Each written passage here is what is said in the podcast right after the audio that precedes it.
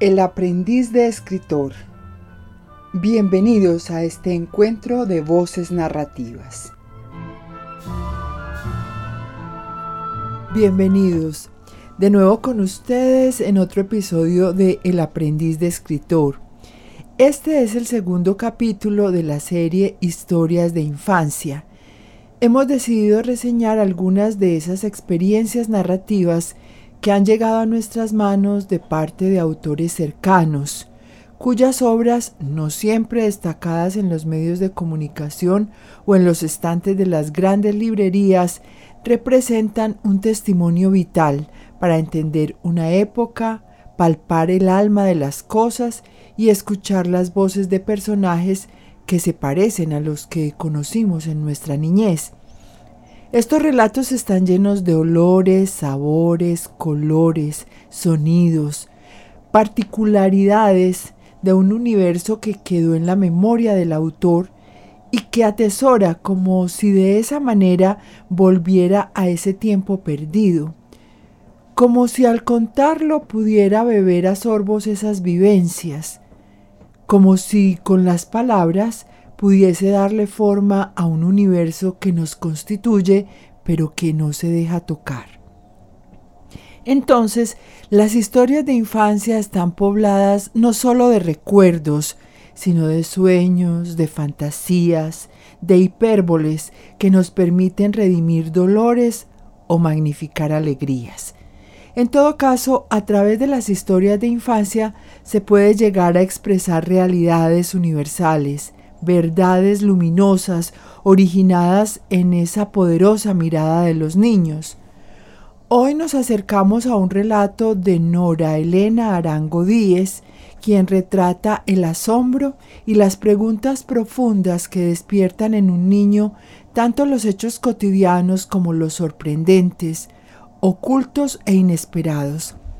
Como con un radar, la narradora sigue los movimientos, los gestos, las reacciones de los personajes a su alrededor y saca sus propias conclusiones de impecable lógica.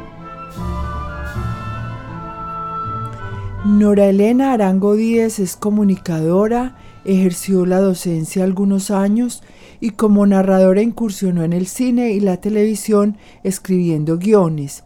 En todo caso, su condición de gran observadora y su interés por las vicisitudes de la vida la han hecho buscar varios caminos para contar y reflexionar a través de historias cortas donde los detalles sugieren un universo complejo a, pesar de su aparente sencillez.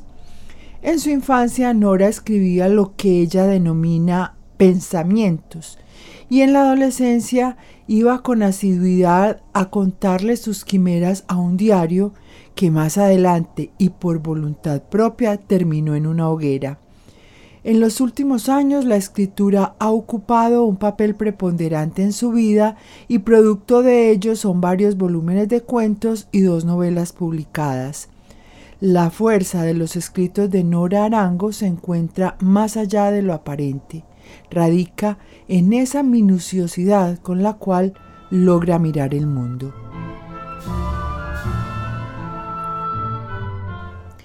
Alicia. En la tarde de un diciembre lejano, sentada sobre la hierba, mi madre pintaba de plateado las hojas de unos helechos secos que adornarían de Navidad el centro de mesa. Cantaba muchacha de risa loca, cantarle quiero a tu boca y a tu imponente figura. Cayó de repente. Al igual que nosotros, un reguero de muchachitos sintió que un carro no conocido había cruzado la portada de la finca donde pasábamos largas temporadas en época de vacaciones. Era mi padre. Acto seguido mi mamá se cambió la ropa de campo por una muda de calle y regresó a la ciudad en el carro en el que había llegado. Atardecía. Cinco chiquitos dábamos vueltas por el corredor, salíamos a la manga que comenzaba a helarse y oíamos comentar a las encargadas de cuidarnos sobre el accidente que acababa de tener la tía Alicia, única hermana de mi madre. No es por nada, pero a mí me huele a pura corona de muerto. Mucho rato después llegó otro carro por nosotros. Cuando llegamos a la casa ya estábamos enterados de que la tía Alicia se había muerto.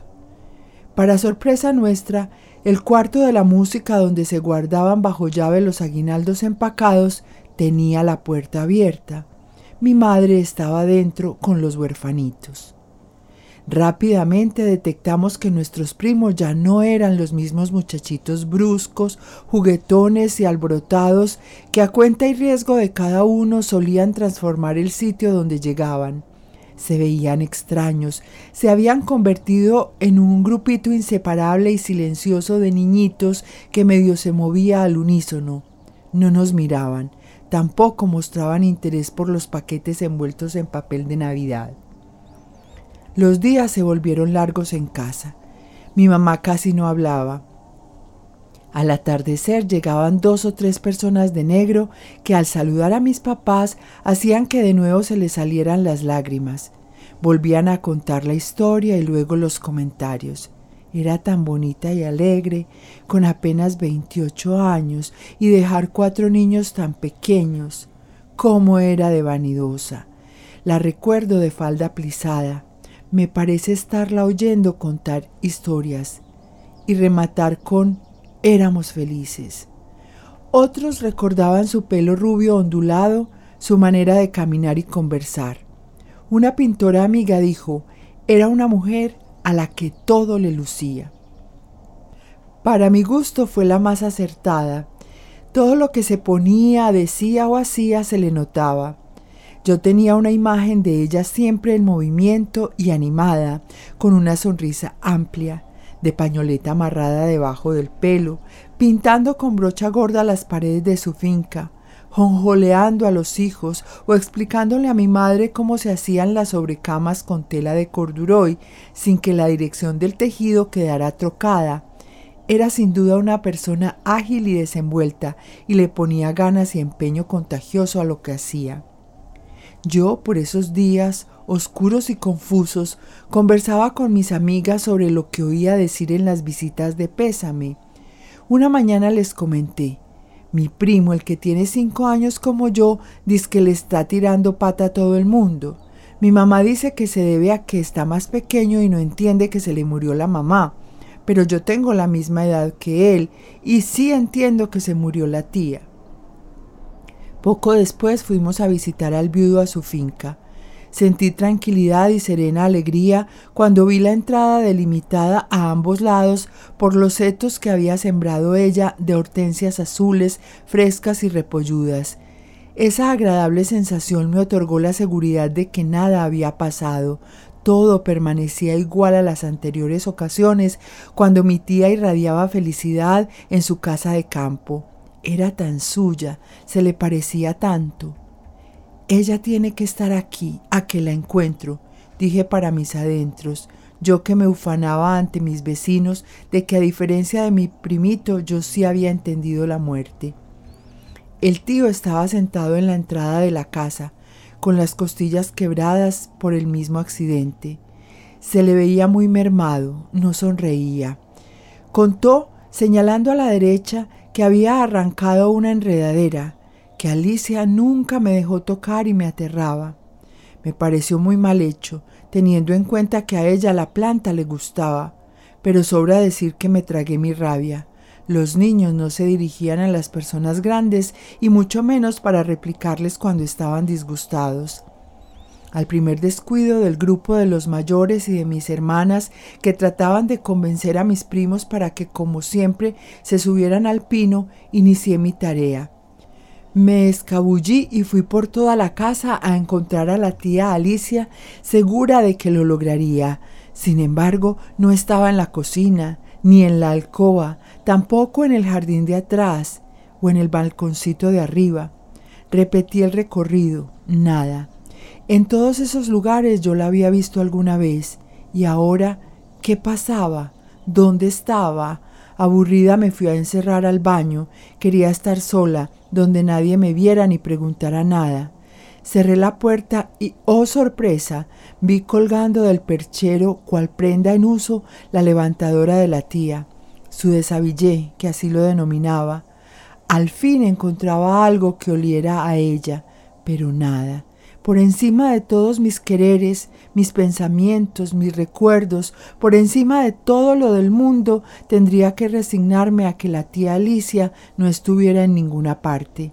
Mi abuela me contó siete años después, mientras regresábamos a pie de la misa de aniversario, que por mucho tiempo mi tío no había dejado tocar nada de las pertenencias de su esposa fallecida.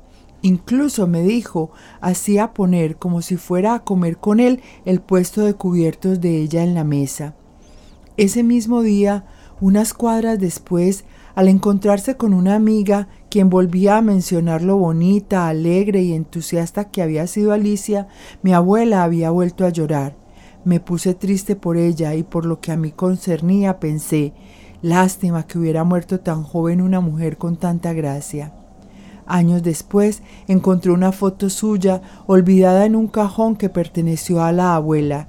En esta, la tía, radiante, llevaba el traje blanco de novia caía su pelo suelto y encima el velo, que superando el largo de la punta de la cola del vestido, lucía por siempre derramado sobre una alfombra suave. Tengo la seguridad de que de ella habría aprendido muchas cosas. Por fortuna oí cuando enseñaba a mi madre la receta de un plato de papas con tomate que modestia aparte me ha quedado siempre delicioso.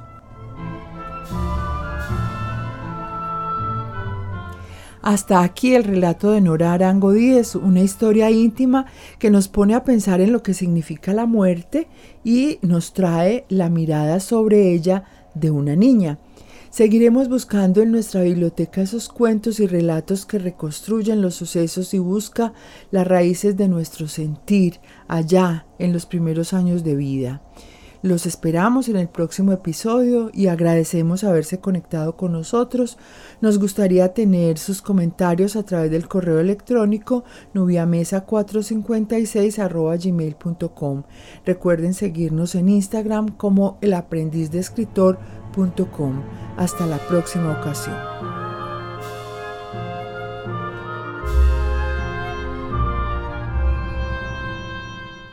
El aprendiz de escritor